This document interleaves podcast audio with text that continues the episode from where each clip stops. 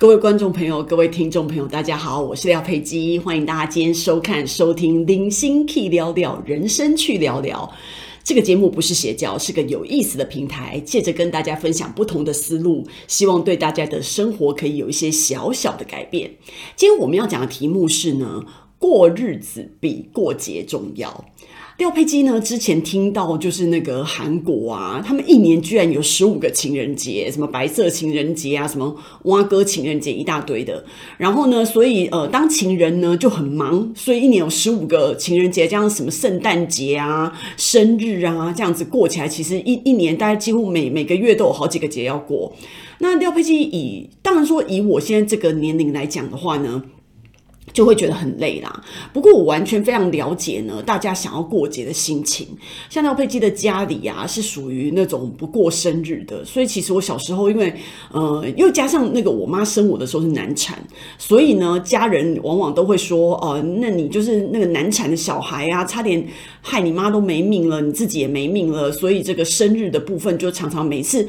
到了生日呢，不但没有人帮我过节呢，还要听这些话。那其实像我男朋友是学心理系的，他就会觉得这个像这样子的对话，就是对小孩子的儿童的心理有一些阴影，有一些不好的影响。毕竟就是妈妈难产，其实不是小孩自己愿意造成的嘛，吼。那但是把这种话呢加在小孩子的身上，然后他听到这些话，会对小孩子的心理造成一些不良的影响。这件事情呢，呃，在我心里面也会。有一些影响，但是因为我可能比较乐观的关系，所以对我的负面的打击没有这么的大，但是或多或少其实还是有的。所以其实我们家就是对于过年很淡呐，然后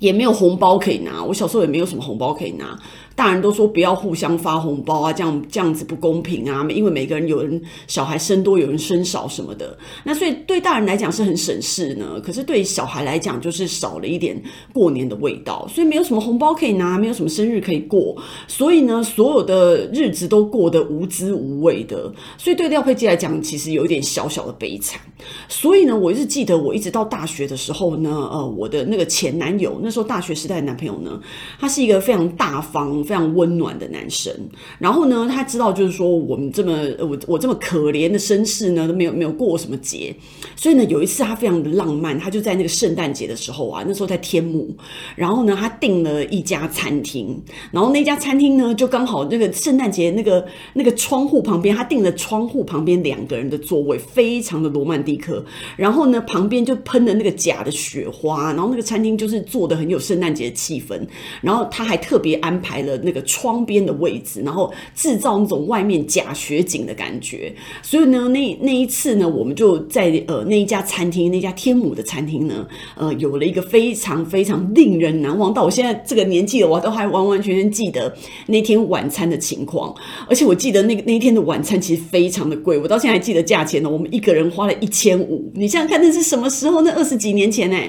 所以其实是非常贵的价格，以我们那时候学生时代，你想想看，那时候我打工最差的工作一个小时才八十块，你看那一餐花了一千五，两个人花三千块，他简直就是把他那个整个月零用钱的一半都赌上去了，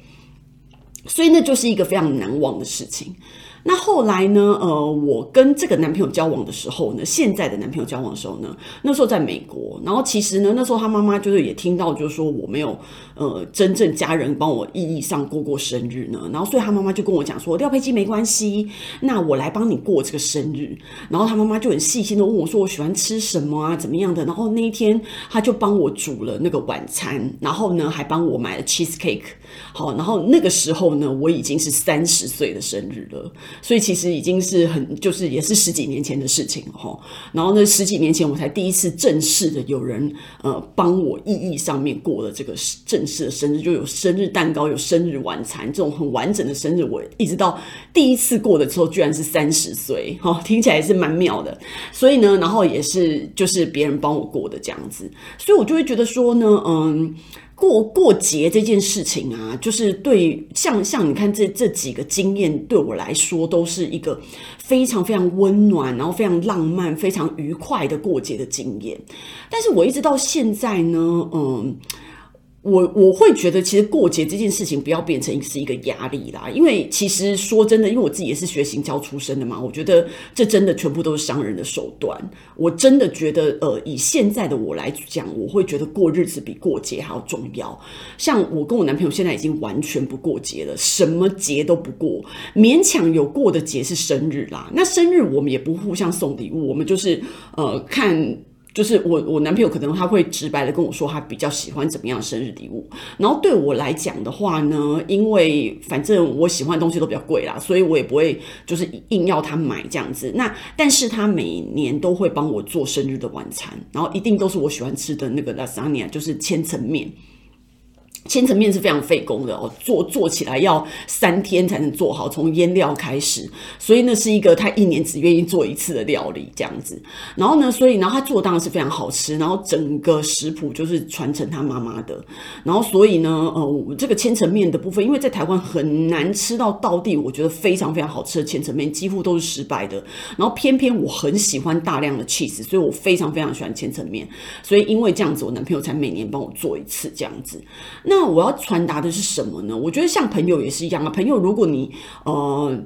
过生日啊，我觉得现在我们大家过生日就是一起吃吃饭这样子，就这么简单。我说如果要过的话，大部分的时候我们也不过。那如果因为然后我们也不再互相送礼物了，因为你知道送礼物这件事情，我觉得很烦。你真的百分之九十九的礼物人家都不是很喜欢啊。那我就觉得说，如果不是真的送到心坎里面，或者是他真正喜欢的东西，其实他只是变成一个垃圾，然后变成一种压力。然后到时候呢，你送他，他之后还要回送你什么的，就是我们现在这个年纪真的是已已经不想要玩这一套了，所以就是大家就是很直白的，就是觉得说，哦，那就是那就是很简单的吃饭，就大家都不要有压力，不庆祝也没关系，一点都不会影响友情。那那个我跟我男朋友不过节也没关系，一点也不影响爱情。那他常常在上课的时候，他学生就会跟他讲说，哈，你跟你女朋友都不过生日，那你呃不过不是不过生日，不过节日，那这样子的话，你不是就是很不浪漫吗？什么的？那我男朋友就会说，拜托我。一个人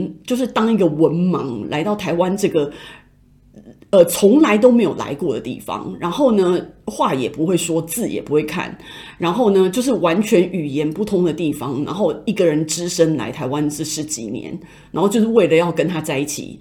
有什么事情比这件事情还要浪漫？我还需要做什么事情去证明我是一个浪漫的人吗？他每次都用这种方法来跟他学生讲这样子。那我觉得，我觉得当然那个那个是他的说辞，我觉得当然也是很感动的一件事情啦。不过我们真我真正要说的是，我真的觉得像呃今年呐、然后从去年开始整个疫情的关系，然后大家都呃。需要隔离什么的都不太能够见面，然后呃不太能够就见面都很难的啦，还讲什么过节啊，什么相处，什么庆祝都没有办法。其实从去年到今年都是一个很闷的状态，然后我甚至就是卡在上海已经快一年了，都还没有回家。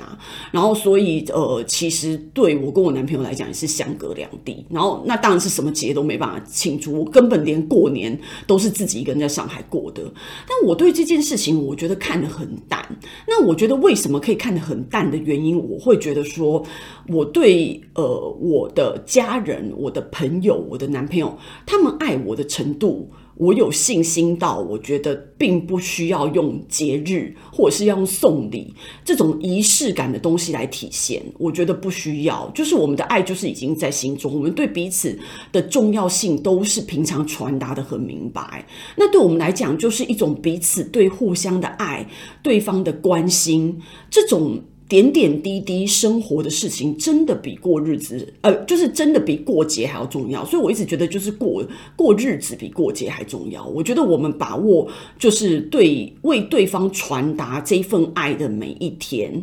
是很重要的。我觉得到到你可以做到这个这种程度的时候，其实我觉得过节不管是什么节。甚至是过年，甚至是生日，过不过这件事情，其实，嗯，它只是形式而已，反而就没有那么重要。所以我觉得这件事情可以给，当然，如果现在大家还是很年轻人的话，大家还是会很喜欢过节，我完全可以明白。我觉得这个大家都可以去玩。那只是我只是要传达，就是说，当你有困难不能过节的时候，或者是你当过节变成是一种消费，是一种。呃钱方面的压力哈，我觉得就大可不必。不是说你送的礼物越豪华，你 party 办得越大，你就是对对方的爱是越大。我觉得真的是没有半毛钱关系。我觉得这些东西都是你应该要平常表达的。你如果对我三百六十五天都很好的话，其实有没有过节我都知道你是对我很好的。那如果你平常也对我不怎么样的话，你光是只是过节的时候去表达这个心意，其实对我来讲意义也不大。